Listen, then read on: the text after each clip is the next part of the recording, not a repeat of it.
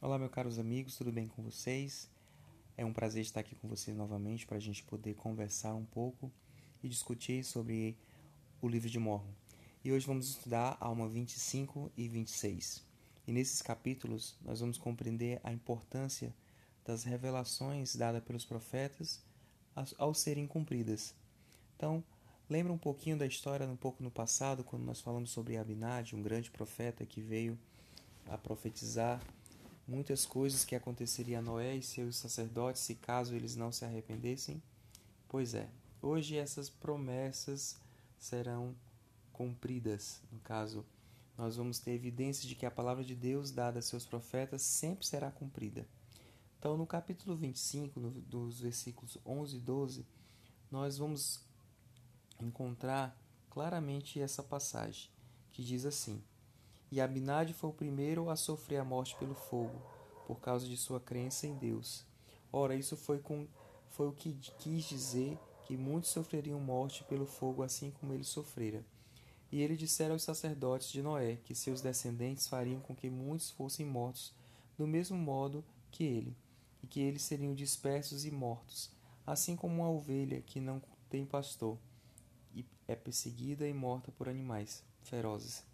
E agora eis que essas palavras se cumpriram, porque eles foram rechaçados pelos lamanitas e foram perseguidos e foram mortos.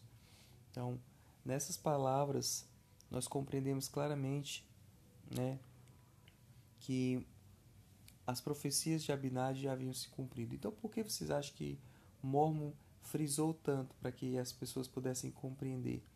Né? Porque as palavras inspiradas do profeta elas sempre serão cumpridas. Então, por exemplo, quando o nosso profeta ele instituiu, é, instituiu o, o Para Vigor da Juventude, né? lá tem grandes promessas aos jovens, né? e principalmente relacionadas à castidade, à palavra de sabedoria. As, adver as advertências dos profetas aos iníquos sempre serão cumpridas. Os profetas também compartilham promessas àqueles que voltarem para o Senhor. Então, no Vigor da Juventude diz assim: os padrões deste livreto vão ajudá-los na, import na importantes escolhas que fazem agora e ainda farão no futuro.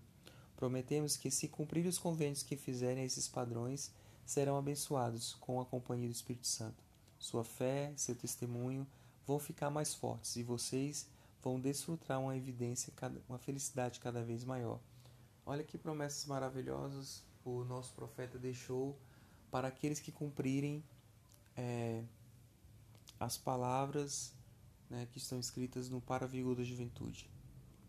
Ele diz claramente que o Senhor ele vai poder abençoá-los com a companhia do Espírito Santo e vão poder serem pessoas fortes, vão desfrutar da felicidade cada vez maior.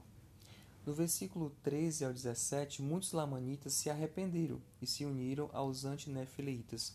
Então, quando eles perceberam que os antinefileitas não iam pegar em armas, que eles haviam enterrado as suas armas, e eles viram que começaram a matar é, todas aquelas pessoas inocentemente, eles começaram a ter um estupor de pensamento, começaram a se arrepender.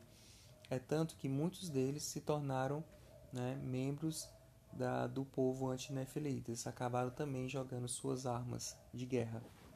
Então, nos versículos 13, ele fala: E aconteceu que, quando os lamantes viram que não conseguiam sobrepujar os nefitas, voltaram para sua própria terra, e muitos deles foram morar na terra de Ismael e na terra de Nef, unindo-se ao povo de Deus, que era o povo anti-Nefilei.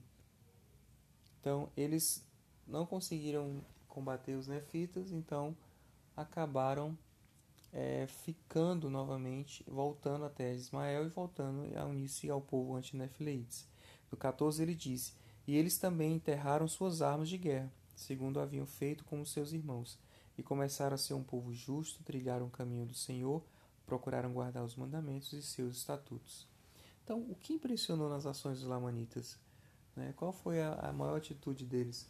Foi o fato de que eles realmente se tornaram pessoas convertidas. Né? No versículo 17, ele fala algo interessante, que diz: E então, eis que Amon e Arão e Ome e seus irmãos se regozijaram imensamente pelo êxito obtido entre os lamanitas, vendo que o Senhor lhe havia concedido conforme as suas orações e que ele havia também cumprido suas palavras em cada pormenor.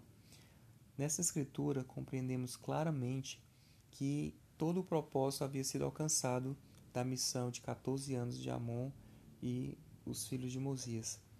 Então, como é que o sucesso dos filhos de Mosias é um exemplo de palavra do Senhor a serem cumpridas?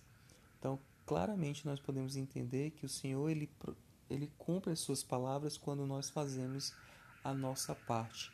É muito importante você entender que se você faz um convênio com, com o Pai Celestial, é necessário que você compreenda que Ele sempre fará parte dele. Agora é, é, é extremamente importante que você tenha esse desejo de fazer cumprir sua parte. Mesmo que você às vezes pode possa pensar, ah, eu não vou conseguir, eu não vou conseguir. Mas quando você acredita que o Senhor vai poder derramar as bênçãos sobre sua cabeça, você sendo cumpridor das palavras, você se anima e procura realmente viver de uma forma que o Senhor possa realmente cumprir todas as suas palavras. No capítulo 26, Amon se regozija na misericórdia do Senhor para com ele e seus irmãos e para com os lamanitas. Então, o Amon ele foi um grande exemplo missionário e ele diz claramente que foi realmente um instrumento nas mãos do Senhor. Vejam aí o versículo 3, no, no capítulo 26. E eis que respondo por vós, pois nossos irmãos lamanitas estavam em trevas, sem tenebroso, tenebroso abismo. Quando deles, porém, foram levados a ver as maravilhas luz de Deus. E este é a esta é a bênção que nos foi concedida, que fomos transformados em instrumento nas mãos de Deus, para realizar esta grande obra. Então, o que vocês acham que significa para alguém ser um instrumento na mão de Deus? Né? Então, como foi que as, é, nós podemos compreender as maneiras que Amon e seus companheiros missionários foram instrumentos na mão de Deus? Então, os versículos de 1 a 5 fala claramente sobre isso. E no versículo 12, por exemplo, sim, sei que nada sou, quando a minha força, quanto a minha, a minha força. Sou débil, portanto não me vangloriei de mim mesmo, mas gloriei em meu Deus, porque com sua força posso fazer todas as coisas sim. Eis que fizemos muitos milagres nessa terra, pelo que louvaremos o seu nome para sempre. Uma característica interessante de Amon é que ele não usou isso como uma forma de se vangloriar. Porque ele poderia chegar no meio do povo nefita e dizer né, que ele foi responsável por todas as maravilhas que haviam acontecido entre o povo lamanita. Né, Amon, ele simplesmente ele foi um instrumento na mão de Deus. E como nós podemos ser um instrumento nas mãos de Deus? Como eu posso servir com amor dentro da igreja de uma forma que eu sinta que estou fazendo a minha parte sem precisar de elogios ou que as pessoas possam é, acreditar que foi por meu esforço pessoal e sim pela vontade do Pai Celestial. Né? A humildade é um, é um ponto fundamental né? que é necessário para podermos servir de uma forma que nós não possamos nos vangloriar. O que o Senhor cumpriu por meio de Amon e seus companheiros missionários? Né? Então, nós já sabemos o que foi que aconteceu. Amon e seus irmãos, eles puderam fazer grandes milagres na vida dos lamanitas. No capítulo, no versículo 11 até o versículo 16, né, eles tiveram a oportunidade de regozijar, de se alegrar, sentir alegria esse tipo de alegria são é uma forma de é uma manifestação quando você realmente faz o trabalho do Senhor com vigor, quando você se dedica né, ao serviço ao Senhor e fica satisfeito em poder ajudar outras pessoas e também ao próximo, né? E também a obra do Senhor a progredir, certo? E nos versículos 17 a 20, que me, me falem, por exemplo, que tipo de pessoas eram Amon e seus irmãos antes de serem convertidos. Né? E de acordo com o que os nefitas disseram a Amon e seus irmãos, como eram os lamanitas também antes de serem convertidos. Então vamos compreender isso, o que chamamos de mudanças. Então, os obstáculos que Amon e seus irmãos encontraram em seus serviços missionários, os foram muitos. Né? E ele menciona nesse capítulo, né, ele fala sobre as grandes adversidades que eles haviam enfrentado. Qual foram algumas delas, por exemplo? No 23, é, eles, eles disseram que é, foram desprezados, foram zombados, né, e sofreram perseguições, fome, prisão e muitas outras coisas que poder, poderiam dizer: ah, eu vou desistir, eu não vou aguentar mais. Mas assim, Amon continuou junto com seus irmãos né, a continuar a obra do Senhor. Então, quais desses obstáculos você acha que os missionários poderão enf enfrentar hoje? Quais são alguns obstáculos que os missionários podem enfrentar, podem fazer com que desistam de voltar e voltar para casa. Por exemplo, uma namorada, é, uma doença na família, ou enfim, uma, uma talvez uma transgressão pode, pode fazer com que ele volte para casa da missão. Essa pandemia, por exemplo, foi um, um grande exemplo que, que de fé para alguns missionários. Muitos deles tiveram que tomar a decisão de voltar para casa ou continuar no campo missionário, né?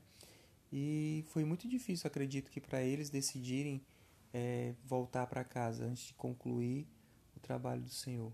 Né? Então, de acordo com Alma 26, do versículo 27 e 30, o que motivou Amon e seus companheiros missionários a continuar a servir? Né? Mesmo sofrendo todas as perseguições, o que foi que mais motivou Amon a continuar? E ele diz no versículo 30, né? E padecemos toda espécie de sofrimentos, tudo isso para que talvez pudéssemos ser o instrumento de salvação de algumas almas, e supunhávamos que nossa alegria seria completa, se porventura conseguíssemos ser instrumentos de salvação de alguns. Então, Amon ele tinha essa certeza que a alegria dele seria completa se realmente executasse o trabalho do Senhor. Um versículo que eu gosto nesse capítulo é o versículo 22, que ele diz: Sim, aqueles que se arrependem e exercitam a fé e faz boas obras e ora continuamente, sem cessar, a esse é permitido conhecer os mistérios de Deus. Sim, a esse será permitido revelar coisas nunca antes reveladas.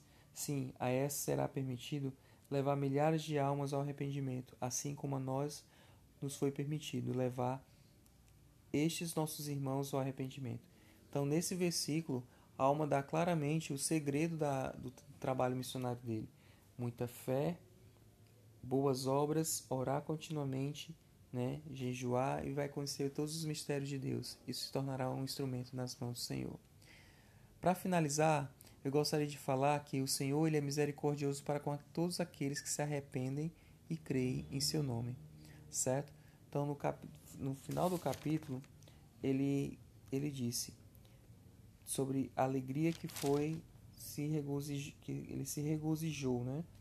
Por, por poder ajudar milhares de lamanitas, né? Então, esses versículos falam sobre a alegria que é de nós podermos trazer muitas almas a Cristo. Então, em vez de nós criticarmos as pessoas, em vez de nós é, apontarmos o dedo pelas falhas dos outros, que tal a gente fazer um convite a eles a virem a Cristo? Que tal fazer um convite a eles se arrepender de seus pecados e voltar seu coração a Deus, né? a conhecer o Evangelho, né? a conhecer as verdades do Evangelho. Então, os Lamanitas eram pessoas selvagens, eram pessoas de duro coração, que eles não tinham conhecimento nenhum sobre Deus, sobre os seus mistérios. E naquele momento, o Senhor ele, ele usou aqueles jovens como instrumentos para tocar o coração daqueles Lamanitas e trazer o Evangelho à vida deles. Né? Então, presidente Boyd Kepecker, ele falou o seguinte: Recebemos cartas de pessoas que cometeram trágicos erros. Elas perguntam: Poderei ser perdoado algum dia? A resposta é sim. O Evangelho ensina que se obtém o alívio de tormento e da culpa por meio do arrependimento, exceto para poucos que decidem seguir o caminho da perdição depois de conhecer a plenitude. Não há hábito, vício, rebelião, transgressão, nem ofensa que não se inclua na promessa de total perdão. Preste o testemunho do poder da expiação para permitir o perdão dos pecados, grandes ou pequenos, para que os que tiverem fé em Jesus Cristo e se arrependerem também testifique que a alegria que vem em nossa vida quando servimos como instrumentos nas mãos do Senhor. Então, que palavras belas do Boyd Kepecker, né? Do, do, prof, do, do Elder né, Bodkepek quando ele diz que não há pecado que não possa ser perdoado, né, a não ser aqueles que são né, negados, no caso, aquelas pessoas que já receberam o Evangelho e elas negam o Espírito Santo. Então o Senhor ele é misericordioso com aqueles que realmente têm um desejo de se arrepender e mudar suas vidas. Foi o caso desses milhares de lamanitas que mudaram suas vidas, né? E tudo isso porque alguns jovens também resolveram um dia mudar seu coração e demonstrar a Deus por meio da pregação do evangelho essa mudança. Sei que essas coisas são verdades que precisamos realmente todos os dias perguntar a Deus sobre que possamos sempre testificar e um dia sermos convertidos ao seu evangelho. Tá? E deixo essas palavras em nome de Jesus Cristo. Amém. Muito bem, jovens. Vou deixar com vocês, certo? As perguntas depois desse desse áudio que vocês vão escutar, certo? Eu vou enviar para vocês as perguntas que eu quero que vocês me respondam, que é sobre as profecias de Abinad, tá bom? Um forte abraço e até nosso próximo encontro.